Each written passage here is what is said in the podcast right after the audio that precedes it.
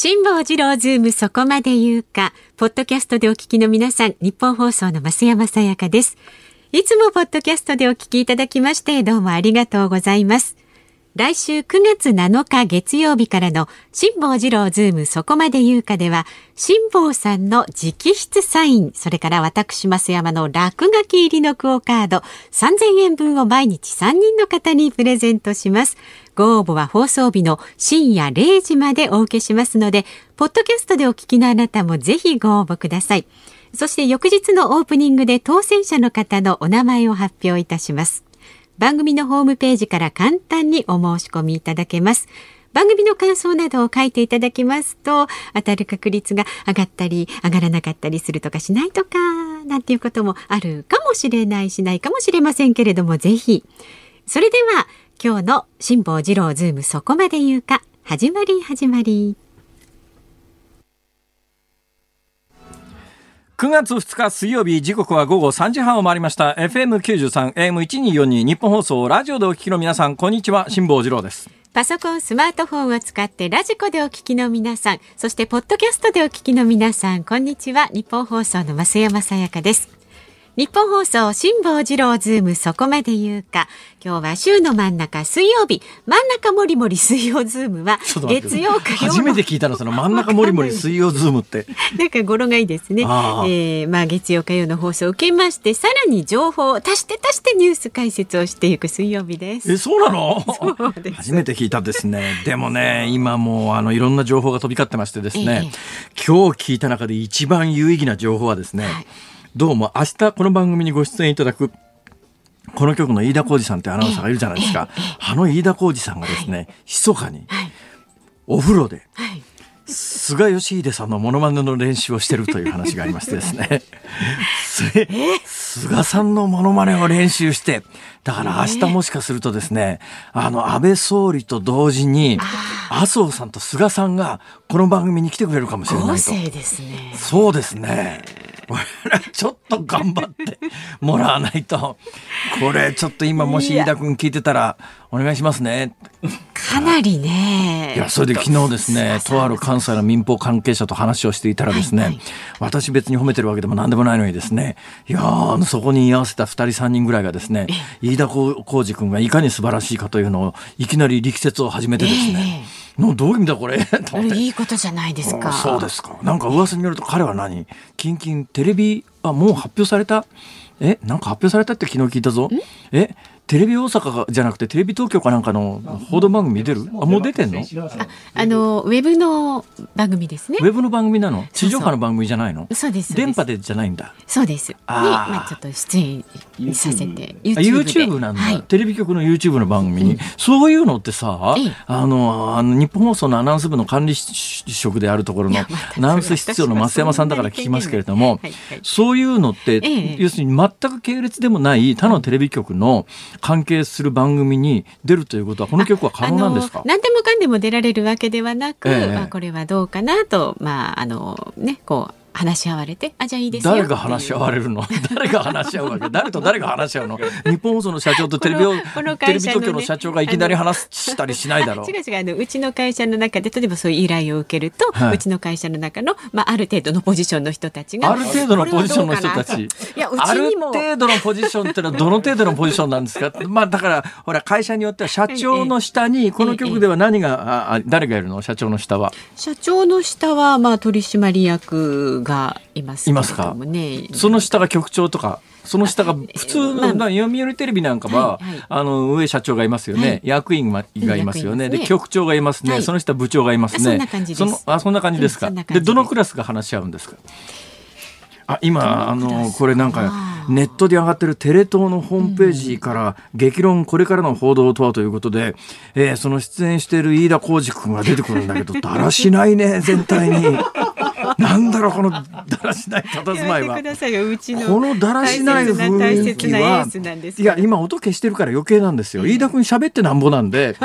単にビジュアルで絵だけ出てるんですね。私の目の前に今スマホ上で飯田君が喋ってるんですけれども、あのだらしない着こなしに だらしない顔の上にだらしない頭を持っていてですね。顔はね。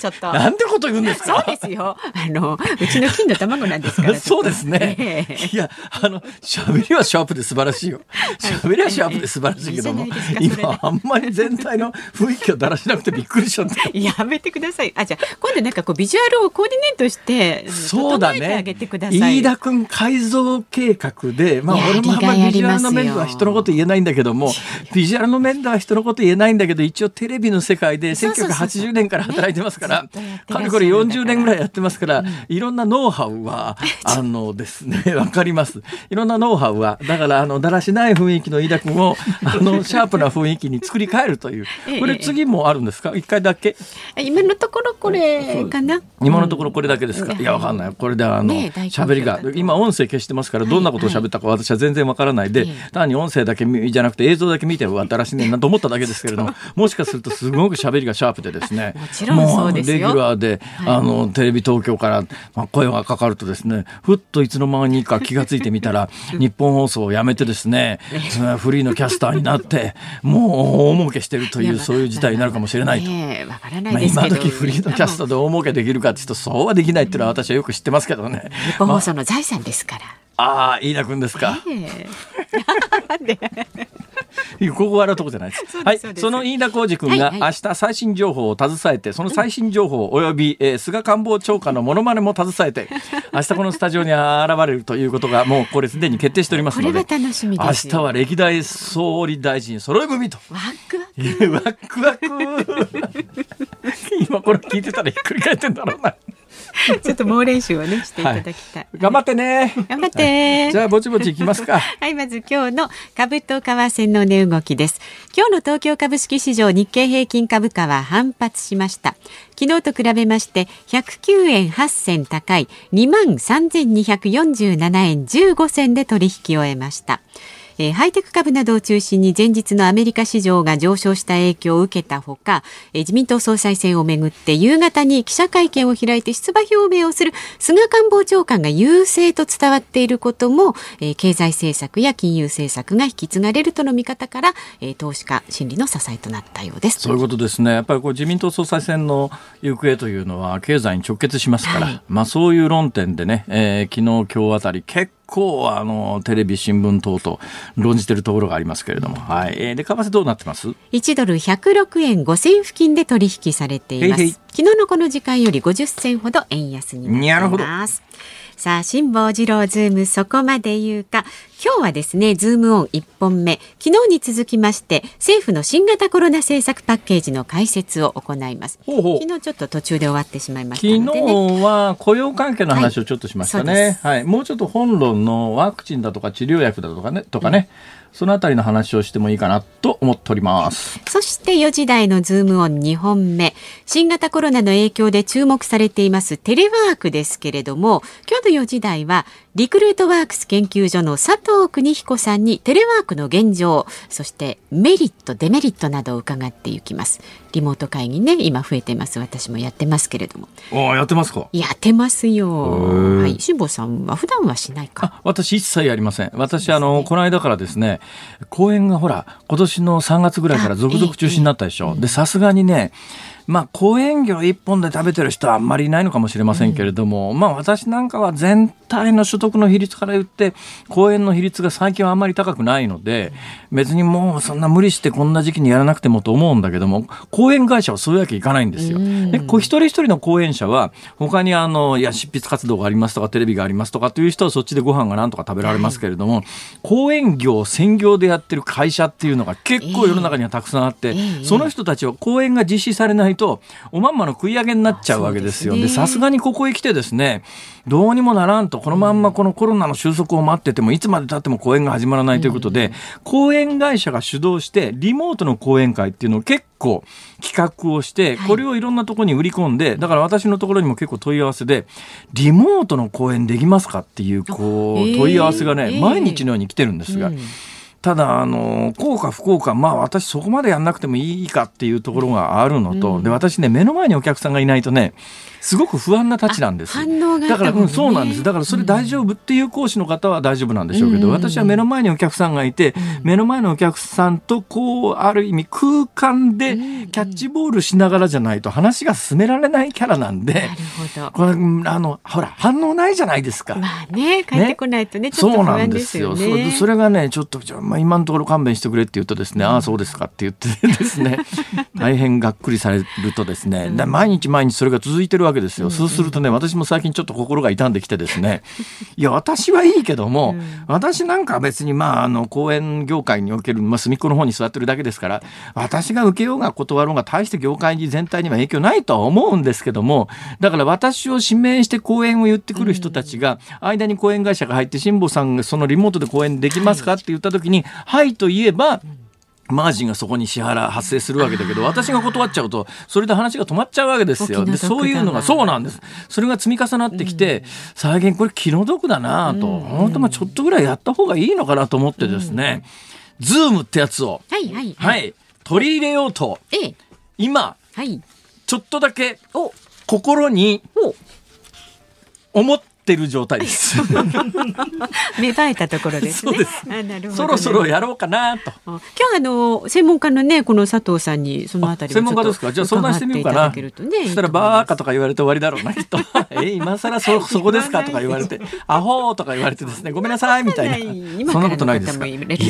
私ね今日のこの何ですか、はい、佐藤邦彦さんという方ですか？ええ、私ね手元にですね佐藤その邦彦さんのプロフィールっていうのがあってですね。そのプロフィールィールに出てくる写真を見てびっくりしました、はい、この人。いやこの人何ですかこの人。あの肩書きから想像するよりもなんかこうちょっとポップな感じのね。いやむちゃむちゃポップでしょ。大体、ね、髪型がポップでしょ。確かに。でこんなに何頭の上に何何乗せてんのこの人っていう毛糸玉でも乗せてる感じですよね。それそれはいい表現ではないと思います。毛糸玉？悪くないでしょ 毛糸玉なら。頭の上にわかめとかこんにゃくとかいうよりは毛糸玉ならなんかあるあり得るじゃないですか。まあでもなんかほら今時の方という感じで、ね、そうですか。口の周りのこのひげの中途半端な感じがね。なんで中途半端といやこれがね飯田君を彷彿とさせるんだよな。飯田君とは違いますそうなんだよ。丸顔じゃないからね。丸顔じゃないから飯田君の場合はね大宮伝助に見えてくるんですけど。人は同じように口の周りにひげはありますけれども、シュッとした感じのこの人のプロフィールを見る限りこの人も大宮伝助って聞いてもそれは誰っていう感じでしょうね。きっとねそうですね。これもし今佐藤さんがこのラジオ聞いてると具合悪いよな。これネットで大宮伝助かなんか調べられた日にはですね。てると思います。いや佐藤さんは似てないですよ。大宮伝助さん。いやそれがですね。私私いやこれもちょっと具体名は避けますけれども、この方のプロフィール見たらですね。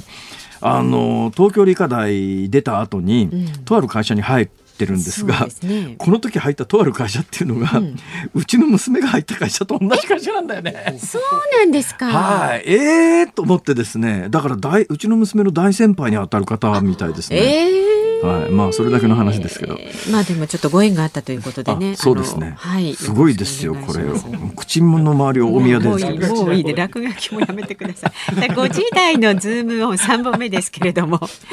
ついに出馬表明菅官房長官。立志出世物語パート2昨日ちょっと触れました昨日ね秋田から集団就職で出てきて、はい、苦労して、えー、あの法政大学学費が一番安かったからということで、うん、はい行かれたというようなエピソードを紹介しましたけれども、はい、今日も時間があれば引き続きなんですが実はですね今日このズームオンの3本目をやる5時台っていうこの同じタイミングで菅官房長官が出馬表明をするかもしれない、はい、これあのさすがですね。リモートで生中継ですぐ乗れる体制なんでしょうこの曲は。そうです。はいだからどこよりも早く。はい、どこよりも早くてそうですね。リアルタイムでそれより先はないです。からいいんですよそういう時はどこよりも早くお届けします。早くお届けいたしますのでね、えー、最後までお付き合いください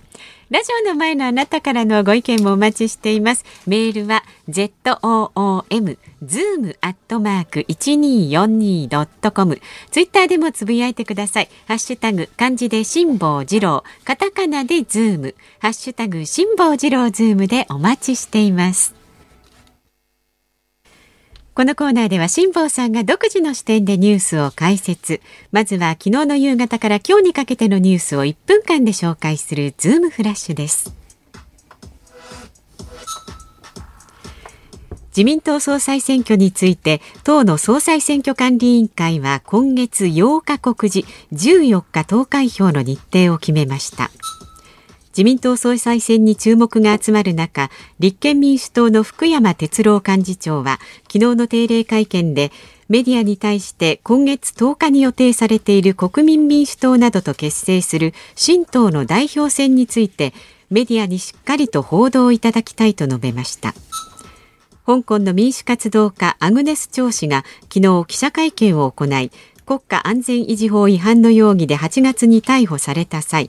去年国際社会の支持を集めてえー、国際社会の支持を求めて日本経済新聞に掲載した意見広告を容疑の証拠の一つとして警察に見せられたことを明かしました。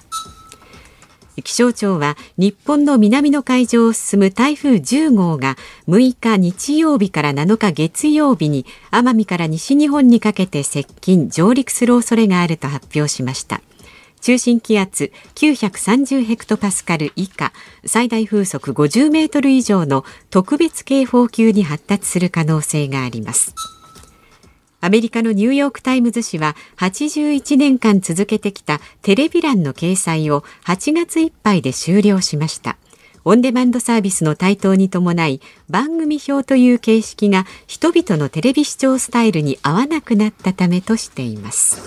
そこまで言うか。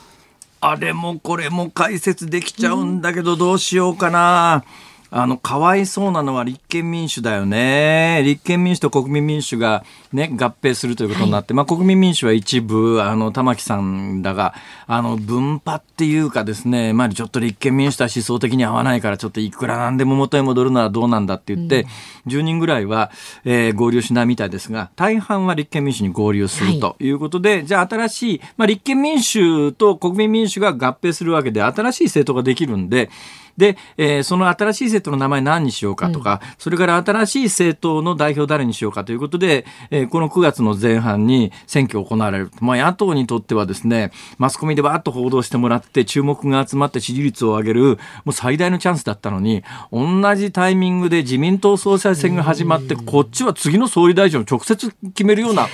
これでもう埋没するよね、これ。そうですね。で、あんまりかわいそうなんで、えー、いや、かわいそうだというかですね、やっぱりあの、日本は民主主義国ですから、ね、一党独裁政権の国じゃありませんから、えー、だからやっぱり健全な野党に頑張ってもらうという意味で、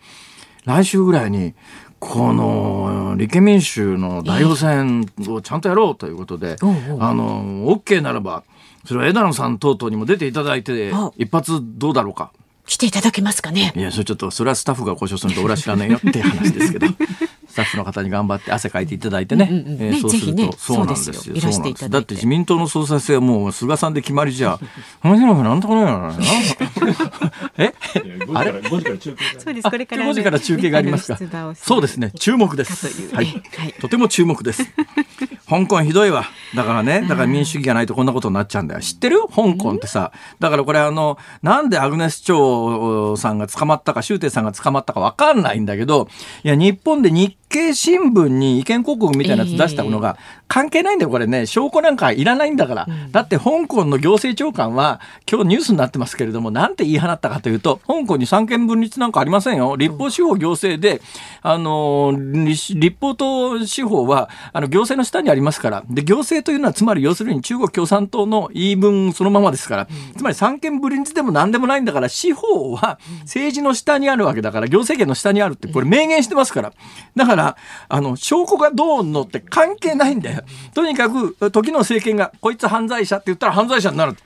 まあ、日本の検察庁にもそれ似たようなところがありますけどね、この番組で散々言ってますけども、こいつ犯罪者っていう犯罪者。だ。から、あの、例の広島の件なんかは、あの、金受け取った側何部受け取ってても全員無罪方面、検察。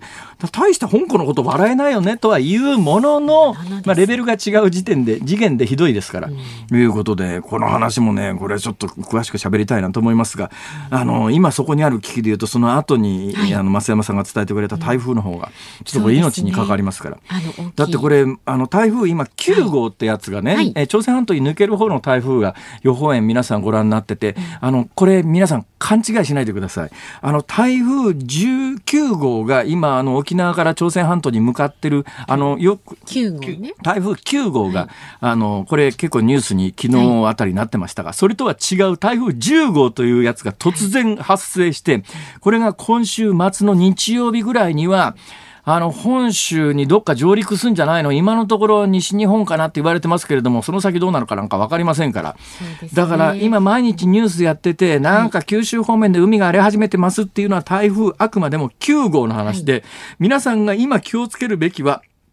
台風10号で、これどうも急激に発達して上陸するときに930ヘクトパスカル以下ってさっき増山さんの原稿にありましたけど、はい。はい、930ヘクトパスカル以下っていうのがどのぐらいとんでもないかというと、一昨年関西空港連絡橋にタンカー激突した、あのタンカーがエンジン全開しても風の勢いで、うん、えー、あの、もう橋の方に押されて激突して数ヶ月間関空連絡橋使えなかったっていう、あのニュースの時の台風が台風21号っていうんですが、あの台風は上陸時の中心気圧が950ヘクトパスカルですから。はい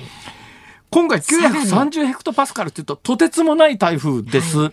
い、で、あの台風21号の時にですね、うん、ほとんど冗談みたいなことが起きたのは、え大阪市内にあるとある放送局です。はい、まあ、あのちゃんとした鉄筋コンクリートのビルですよ、え鉄筋コンクリートのビルの中で生放送の夕方のワイドショーをやってる時に、台風21号が大阪市内直撃したんですよ。うん。ほんで何が起きたかというと、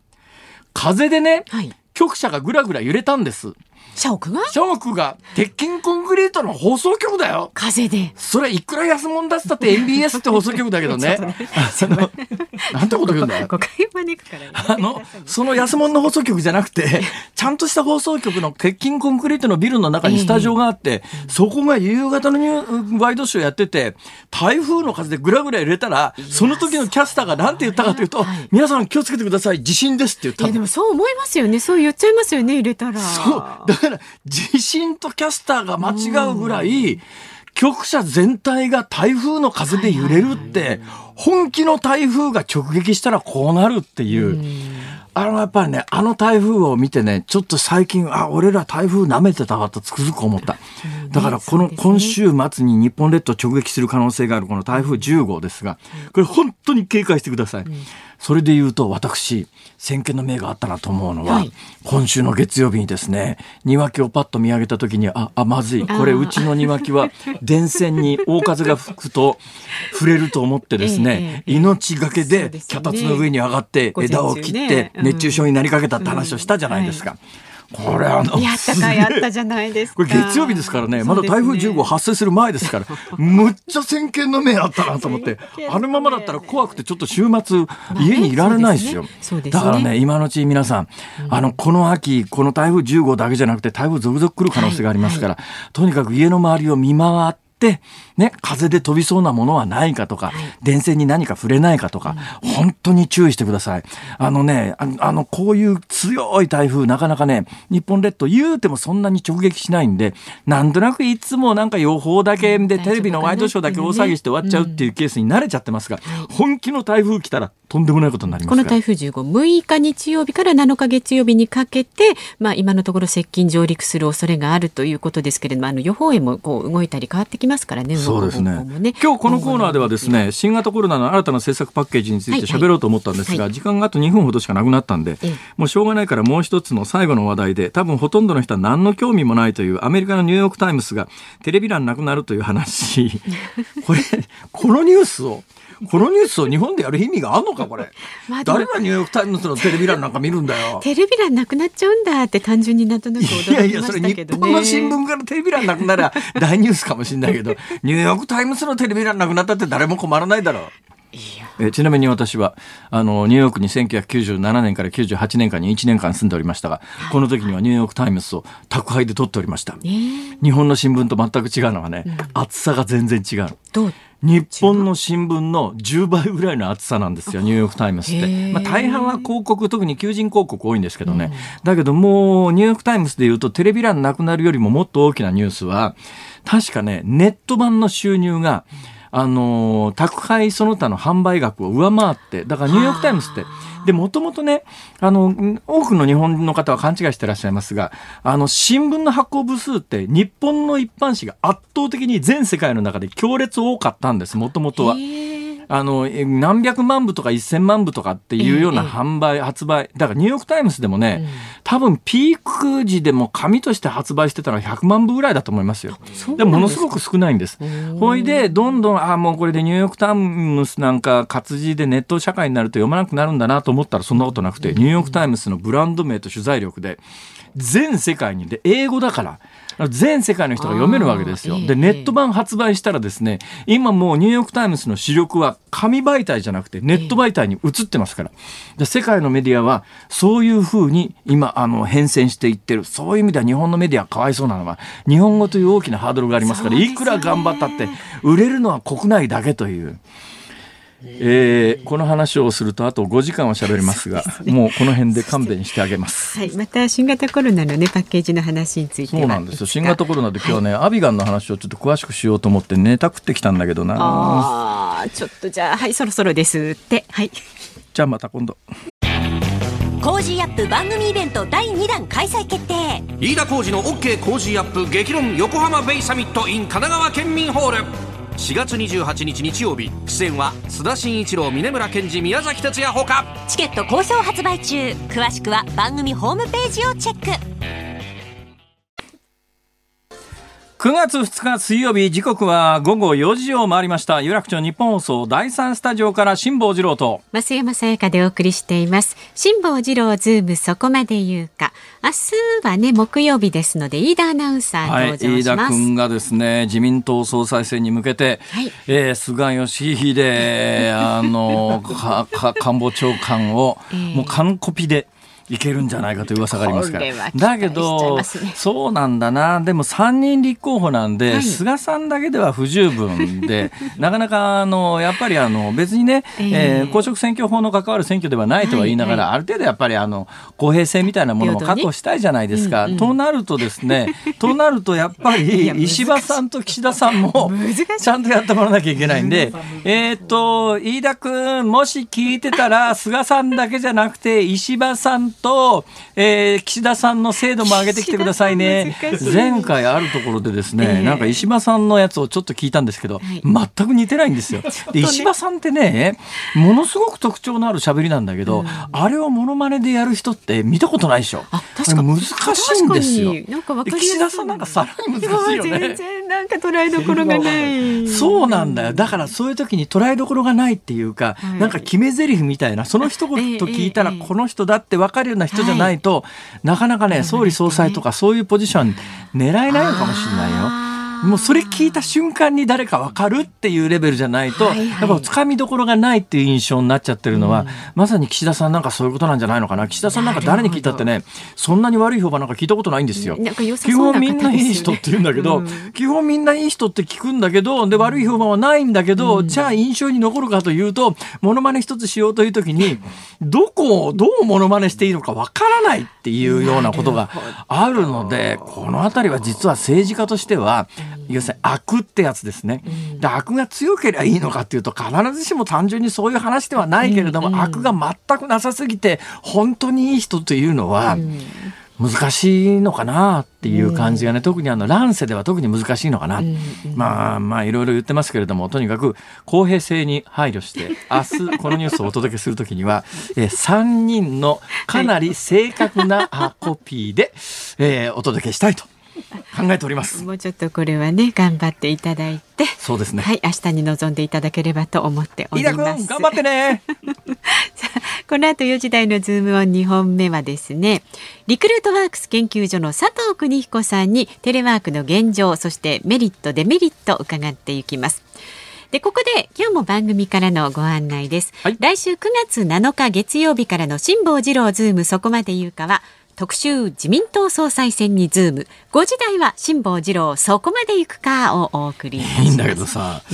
うん、もうこうなっちゃうと何もそこまで行くかいらなかったんじゃないのっていう話も若干もあるよね。それもさ、えー、月曜日って私が命をかけてきた富士急ハイランドの絶叫編だったりするわけでしょ、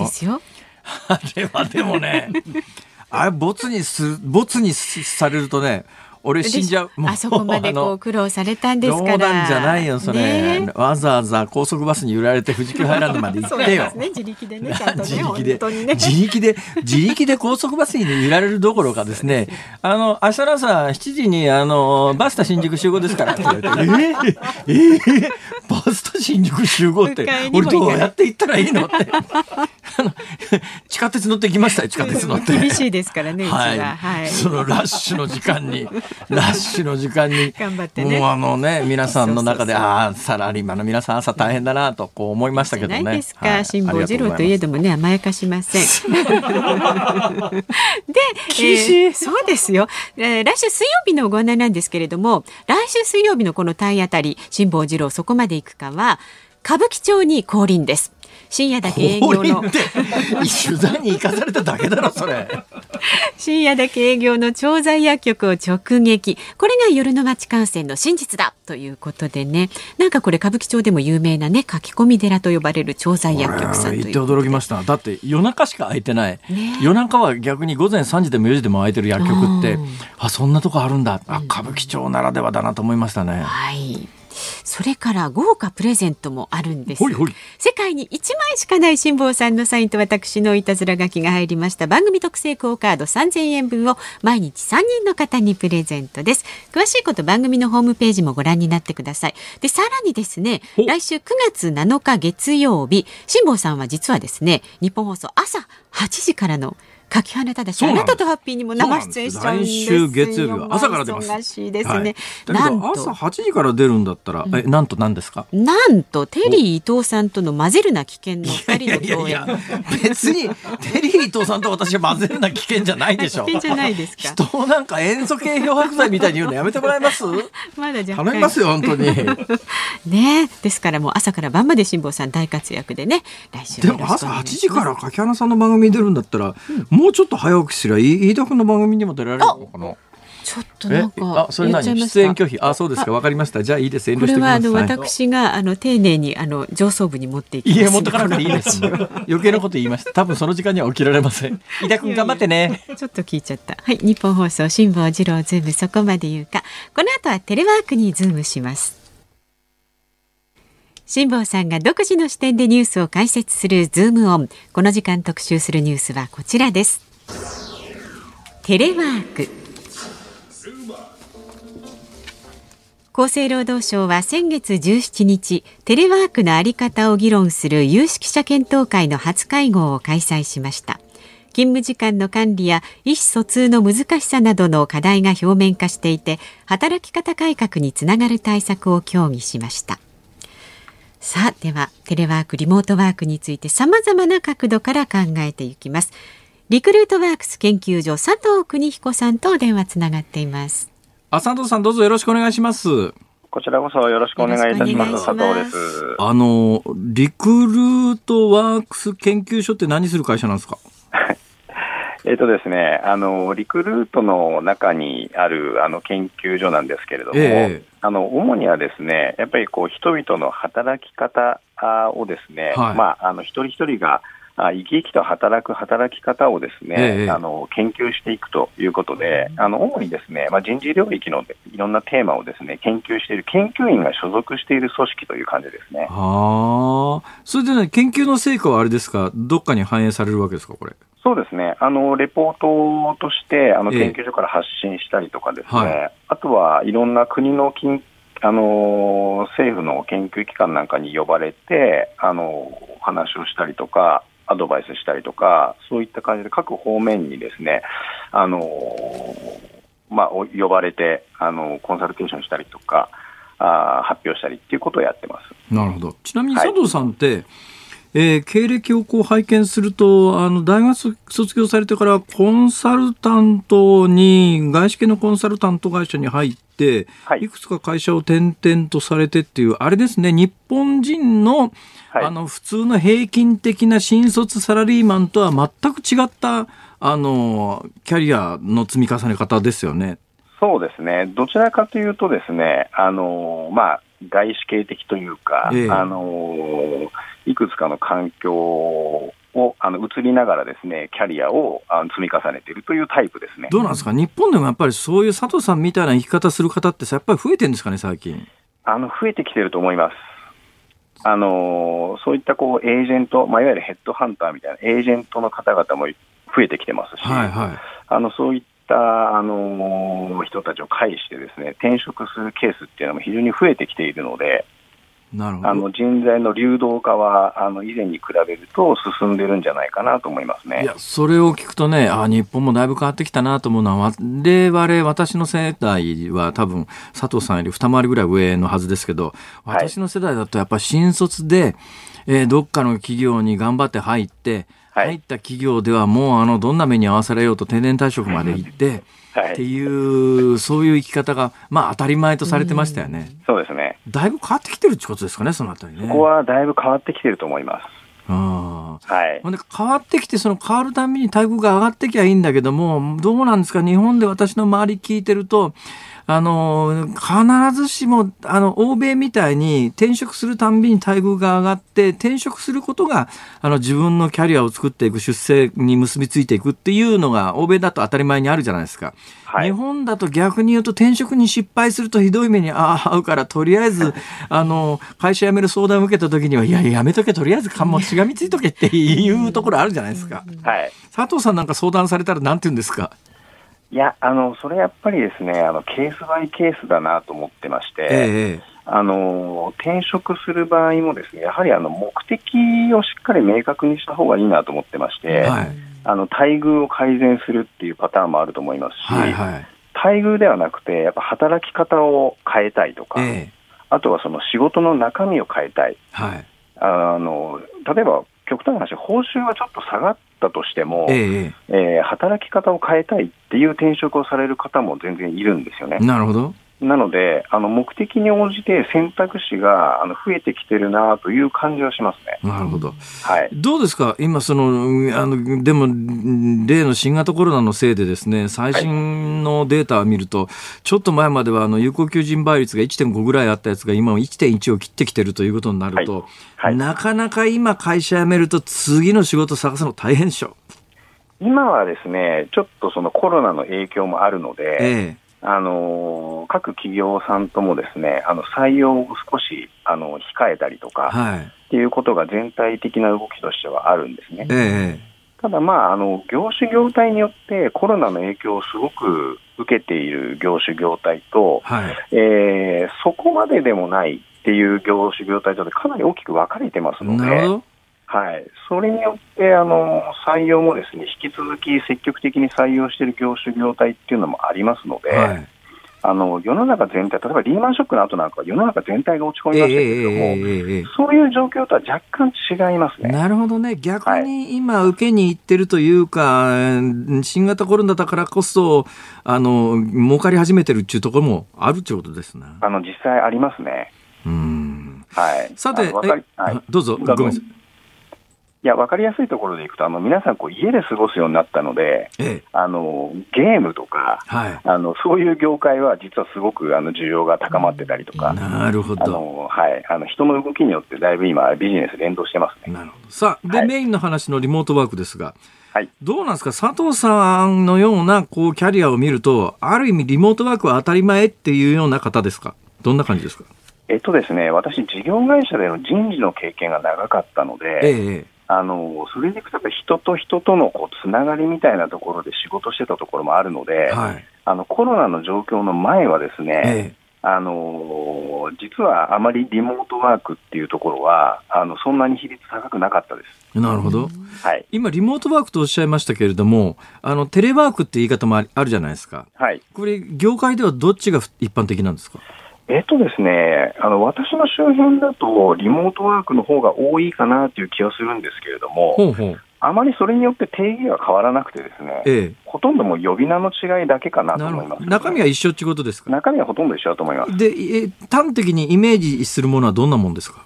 えっと、まずはあの緊急事態宣言下で皆様があのもう自宅で、お仕事するっていうところが多かったと思うんですけど、はい、まずはもう在宅と言われるもう自宅でのお仕事ですよね。えー、で、プラス、あの会社で契約をしているようなこうサテライトオフィスみたいなものを、はいはいあの複数拠点設けてる会社さんもありますと、えー、あとはあの、いろんな会社の方々が使える街の中にあるコワーキングスペースみたいなものも増えてきてると思うので、そういったものを活用するとか、えー、あとは本当にもう街のカフェを使うみたいなところで、えー、まあ、そういったこういろんな拠点でお仕事をするっていうところをですねあの総称して今、リモートワークとかテレワークって言ってると思います。どうなんですかね、それで世の中はそれで回ってるんですか？えっと、これがですね、やはりその業種業態によると思いますね。ええ、特にこう IT 企業なんかはですね、はい、あのもうもともとオンラインでも仕事が結構回っていたというところもあると思いますので、はい、あの今回、リモートワーク比率が急激に上がったとしてもですね、ええ、やってみたら、業績あんまり影響ないねみたいな話っていうのはちらほら聞こえてきてます。なるほどはい。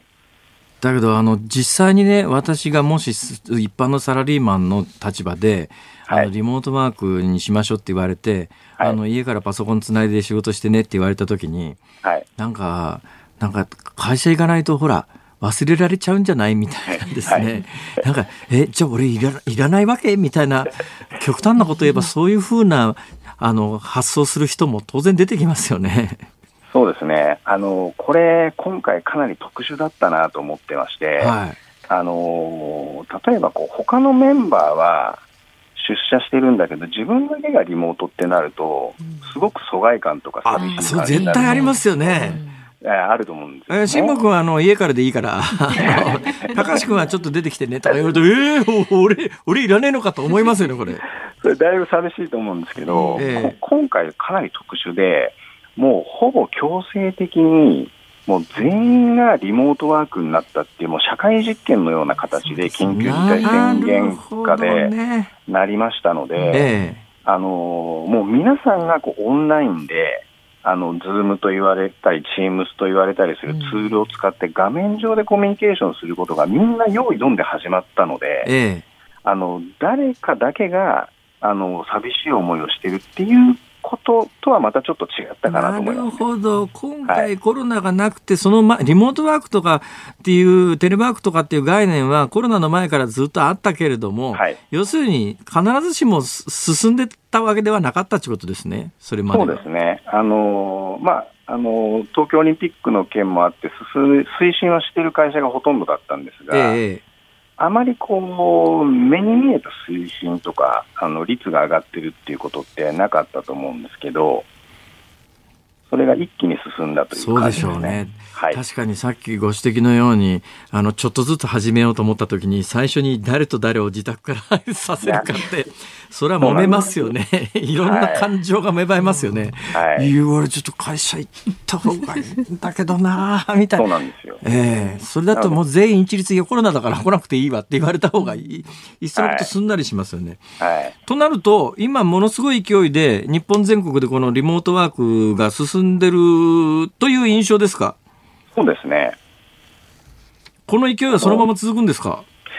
えっとですね、これやはりですね、あのまあ、業種業態によるというところを先ほども申したんですけど、やっぱりこう、はい、エッセンシャルワークと言われるような、えええー、やっぱり対面でなければ仕事が成り立たないという仕事は当然残ると思うんですけれども。そうですね。だってデパートでね、はい、あの、化粧品売る化粧品売り場の人はお客さんに来て顔にメイクしてなんぼの商売あるじゃないですか。これリモートワークしようがないじゃないですか。はいそうですね、なかなか難しいとか、あとはまあ医療機関であるとか、はいはい、あの介護であるとか、まあ、いくつか残ると思うんですけれども、えー、あのかなりですね今まで難しいんじゃないかと思われていた領域まで、今回、強制的にリモートワークをやってみて、はい、意外といけるねとか、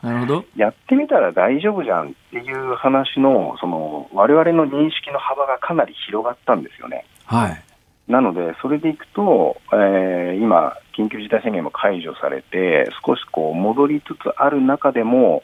リモートワークが、えー、継続されている企業さん、非常に多いんじゃないかなと思います。どうですか、あの佐藤さんから見て、いや、この会社はちゃんとうまくできてるけど、ここはだめだねみたいな、だめな例っていうのも見ることがあるんですか？あのやはりですね、なかなか難しいなと思う企業さんは何かというと、ええ、あのやはりこうリモートワークでメリットを出そうと思うとですね、はい、あの一人一人の従業員がいつまでにどんな仕事を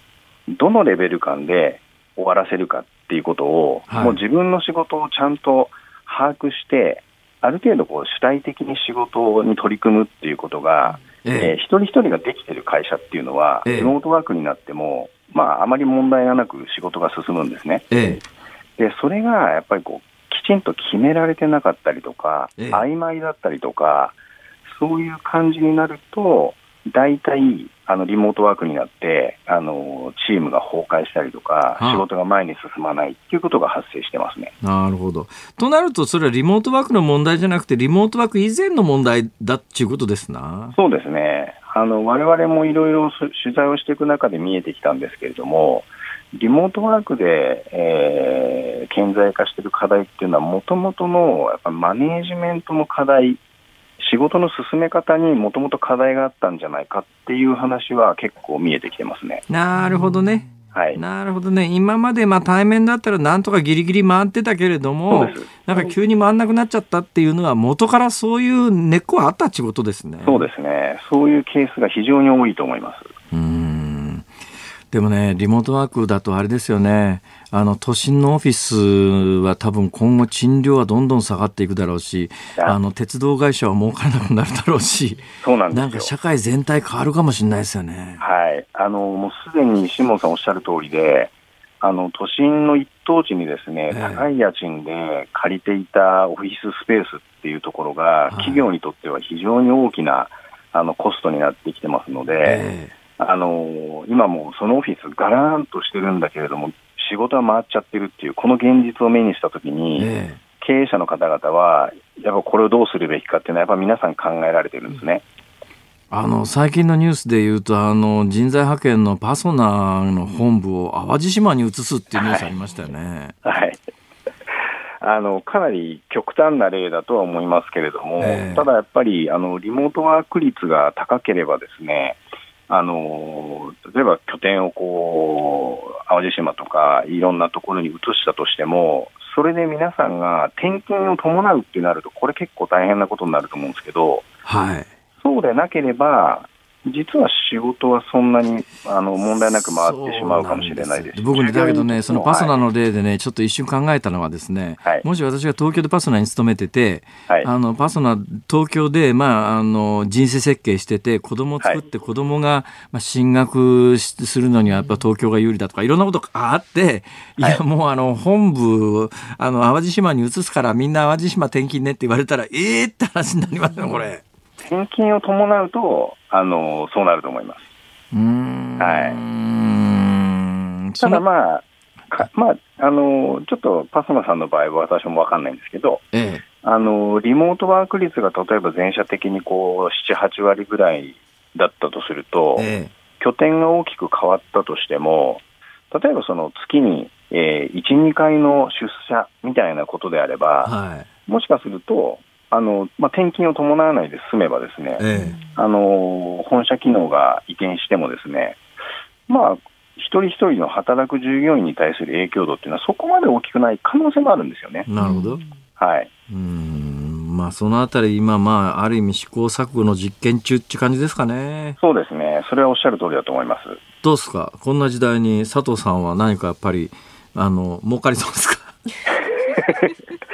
あのどちらかというと、われわれあれなんですよね、研究機関なので、ええ、あの儲かるかというよりかは、やっぱり社会が大きく変化していく中で、え、あの少し先を見通して、皆さんに重要な情報を提供していくっていう役割なので、あの社会がこれから大きく変わっていくと思いますので、そういう意味では我々の仕事は非常にこうあのある意味エキサイティングになってきますし、はい、我々が先をしっかり見据えてリサーチして情報を提供していくっていうのはやりがいかなと思ってます。今度いっぺん、あの、ぜひスタジオに遊びに来てくださいよ。あ、ぜひぜひ。リモートワークに反しますけども。というのが、手元にある佐藤さんのですね、写真が結構インパクト強くて 実際どんな人か会ってみたい。ぜひぜひ、私も、あの、現場に行ってみたいと思います。リモートワークにすごい反する話になっちゃいましたけど。ありがとうございました。いやいや、とんでもないです。はい、よろしくお願いいたします。はい、いたします。リクルートワークス研究所の佐藤邦彦さんに伺いました。時刻は5時になります。Cozy Up 番組イベント第2弾開催決定。飯田浩司の OK コージーアップ激論横浜ベイサミット in 神奈川県民ホール。4月28日日曜日出演は青山繁晴飯田泰之小泉悠ほか。チケット好評発売中。詳しくは番組ホームページをチェック。したここで WA ホールディングスがお送りする産経新聞ニュースです。ニュースデスクの宮崎優子さんお願いします。はいお伝えします安倍総理大臣の後継を決める自民党総裁選挙をめぐり菅官房長官はこの後午後5時から記者会見を開き立候補を正式に表明します。まあ、あの記者会見場なんですけれどもコロナ対策で記者席も1席ずつ空けて用意されていたということなんですけれどもマスコミが、えー、かなりあの多く訪れてあの取材に来ているということでですねこの記者席ももうほぼあのスペースを空けずに埋まるぐらいに画像が届いてますけれども、まだ記者会見は始まっておりませんが、はい、記者会見場の様子を見るとそれなりに3つ3つって感じがしますね。うそうですね、えー、はい。まあ、注目の記者会見なんですけれども、えー、始まり次第この番組でも生中継でお送りします。で菅官房長官の立候補をめぐってはこれまですでにはい二階派石原派の支持を得ています党内の7つの派閥のうち5つの派閥の支持を得ているということなんですが菅官房長官が記者会見場に入ってきましたのでこの後菅官房長官の立候補の記者会見の模様をお聞きいただきます。なんか今あのマスクをしたまんま左右のカメラにカメラ撮影というのが行われていてですね、えー、演談を前に左右のカメラに、まあ、あのマスク姿で写真を撮影させてさあマスクを外して。そうですね菅官房長官、まあ、安倍政権を継承できるとカメラの皆さんお下がりいただいてよろしい安倍政権からの継続性を重視する姿勢を打ち出すと見られておりますコップに自分で水を入れて今、えー、一口お待たせをいたしました。ましたえー、菅義偉衆議院議員どうぞよろしくお願いを申し上げます。本日お集まりをいただきましてありがとうございます。衆議院議員の菅義偉であります。どうぞよろしくお願い申し上げます。第2次安倍内閣が発足して以来7年と8か月にわたり内閣官房長官として総理の下で日本経済の再生外交安全保障の再構築全世代型社会保障制度の実現などこの国の未来を左右する重要な課題に取り組んでまいりました。今年に入ってからは新型コロナウイルス感染症の拡大というかつてない事態に直面する中でその感染拡大と医療崩壊を防ぎ同時に社会経済活動を再開していくという課題に真正面から取り組んでまいりました。こうした中で陣頭指揮を取られていた安倍総理が道半ばで退かれることになりました。総理の無念な思いを推察をいたしております。しかしこの国難にあって政治の空白は決して許させません。一刻の猶予もありません。この危機を乗り越えすべての国民の皆さんが安心できる生活を一日も早く取り戻すことができるために一人の政治家として安倍政権を支えた者として今なすべきことは何か熟慮をしてまいりました。そして私は自由民主党総裁選挙に立候補する決意をいたしました。安倍総裁が前線前例を傾けて進めてこられた取り組みをしっかり継承しさらに前に進めるために私の持てる力をすべて尽くす覚悟であります。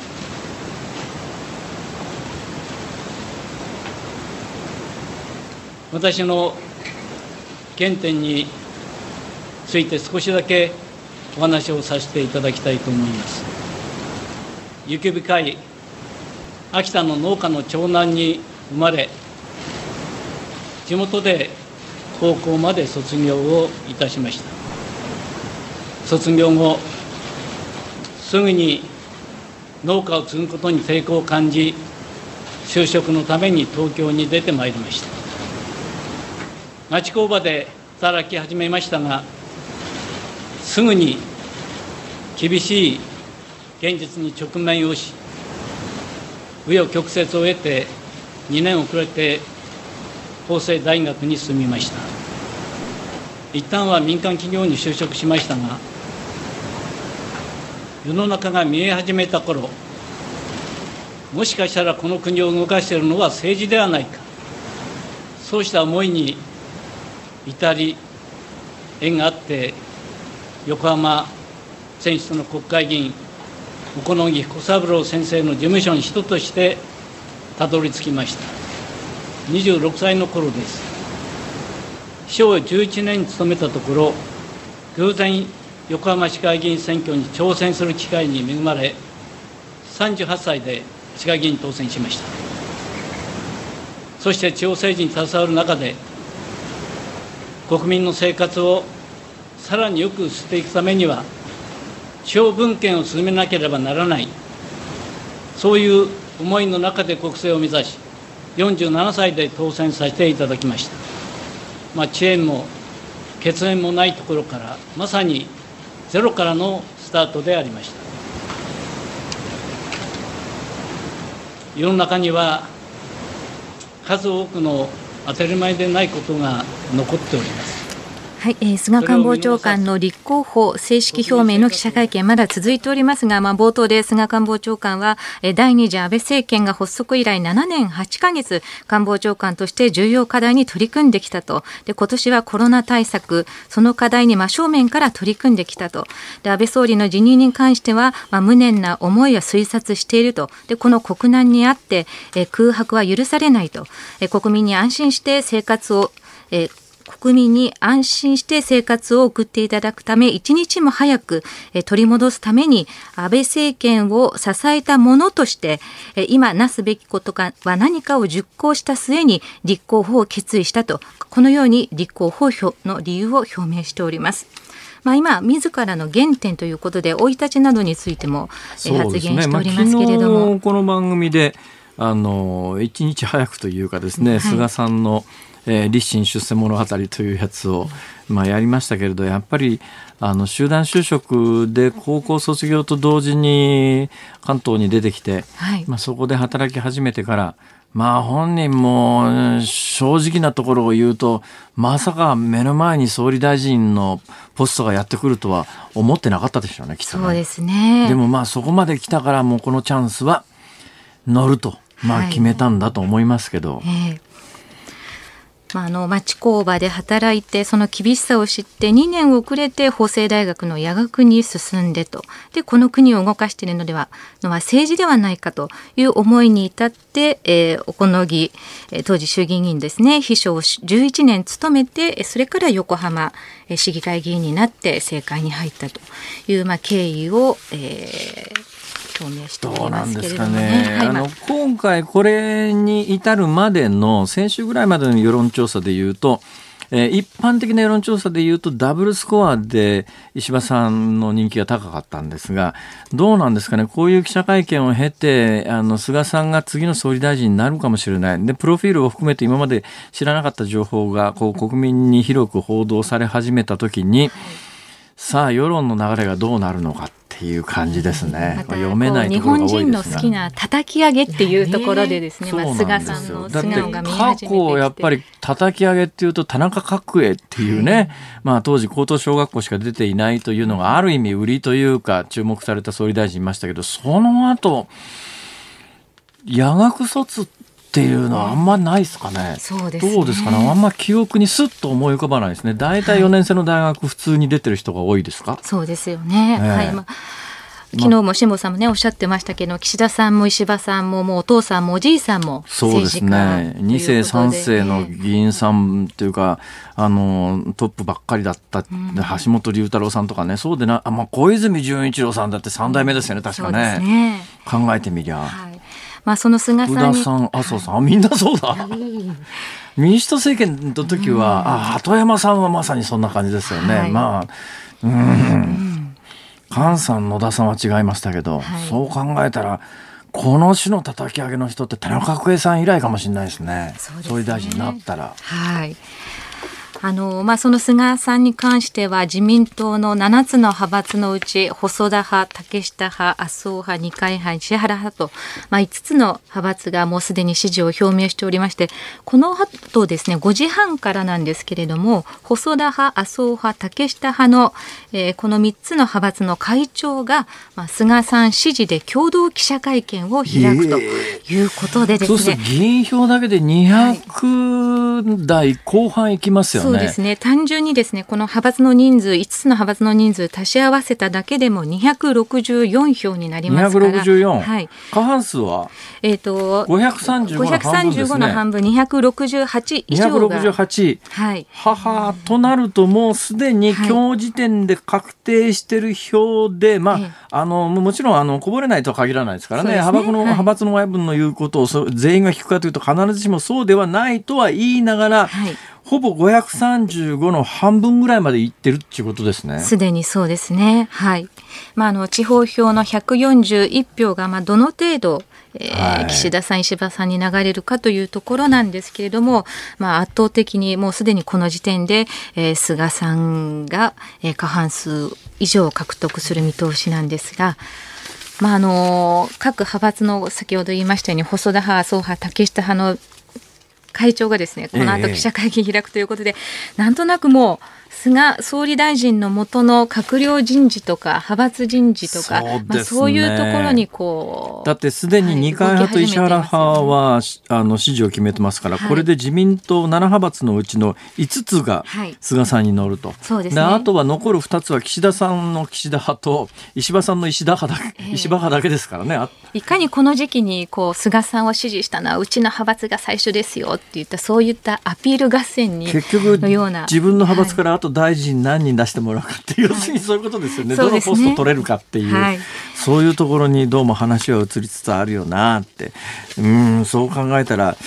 どうなんだろう岸田さんにしろ石破さんにしろ切ないっていうのがもしかすると石破さんなんかは小泉純一郎さんが地方票で、はい、あの橋本龍太郎さん優位と見られていた総裁選ひっくり返したことがありますから、もうワンチャンスそのあたり狙っていくという、まあ、空中戦っていう言い方はどうなんだろうと思いますが、はい、もうとにかく今テレビに出まくってそうですね。自民党員票をなんとかと取りに行くというそれで全体もう一遍ひっくり返すというその戦略しかないという状況ですね今ね。まあ、岸田さんも今日はテレビの番組に出演して政治姿勢や政策をしっかり訴えて国民の受け止めが変われば国会議員票も動くというふうに言っておりますので、まあ、14日までのこの総裁選挙の中でどれだけこうアピールできるかというところです、ね。ね、今日は、えっと、2日ですか？今日2日ですね、はい、で今のところ日程もこれ確定してまして来週の月曜日が告示ですが、はい、来週の月曜日え月曜日？8日？火曜日ですね。火曜日告示か、はい、火曜日告示で次の週の月曜日の14日が、はい、えー、両院議員総会でこの日にそう自民党総裁が決まって、はい、2日後の9月の16日に国会が開かれて臨時国会で、はい、まあ、主犯指名選挙というやつで、はい、えー、総理大臣に選ばれる選ばれるってまあ最初これはあの天皇の国事行為だから、最初任命するのは最後任命するのは天皇陛下だけど、はい、まあ実質的にはその前16日の国会で指名が決まるという流れですね。もうこれは動かないですか？あそうですね。あの日程は確定しておりますので。えー、で菅さん総理大臣も動かないですか？いやと。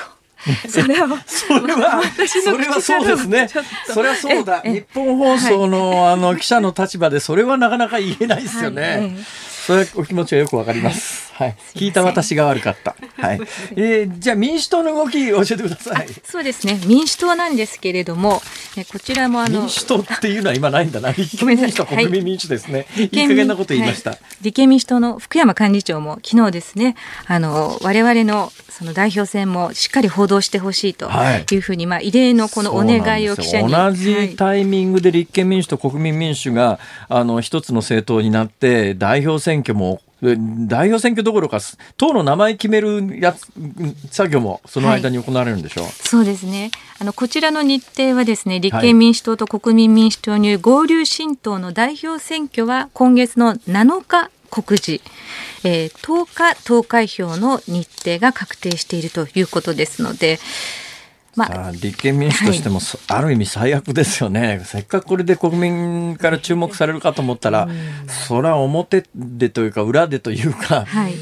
自民党総裁選やられた日にゃって感じですよね、これ。で今日立憲民主党の安住国会対策委員長なんですけれども、はい、まあ、自民党の新総裁が誕生してですねすぐに衆議院を解散するのは国民の理解を得られないのではないかとこのように述べております。